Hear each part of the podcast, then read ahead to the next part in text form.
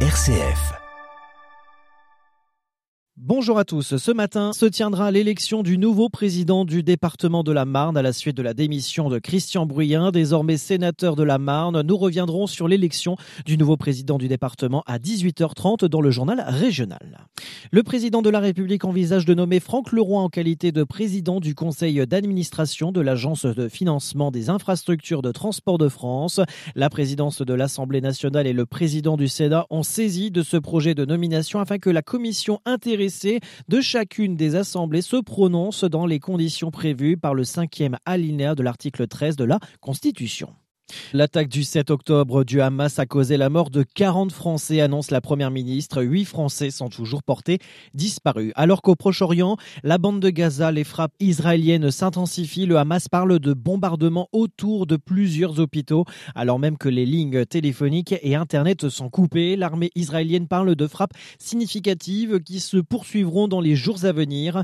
Des frappes donc lors de la tournée régionale d'Anthony Blinken, le secrétaire d'État américain, sur l'aide humanitaire, mais le secrétaire d'État américain souhaitait montrer, notamment en rencontrant Mahmoud Abbas, le dirigeant de l'autorité palestinienne qui soutenait la solution à deux États, le politique américain qui doit arriver en Turquie aujourd'hui. Dans le reste de l'actualité internationale, le président ukrainien Volodymyr Zelensky a déclaré qu'il n'était pas prêt à des discours avec la Russie, à moins que Moscou ne retire ses troupes d'Ukraine. Le président ukrainien commentait des informations selon lesquelles des responsables américains et européens ont discuté avec son gouvernement de négociations pour mettre un terme à la guerre avec la Russie.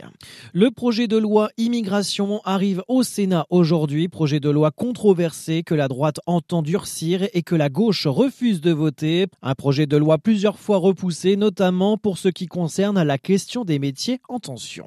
Projet de loi qui intervient alors qu'Emmanuel Macron invite les chefs de parti à une nouvelle rencontre le 17 novembre à Saint-Denis. Une réunion similaire avait déjà eu lieu fin août. Dans le même lieu, le président de la République propose notamment de poursuivre les réflexions sur les pistes d'évolution du référendum notamment.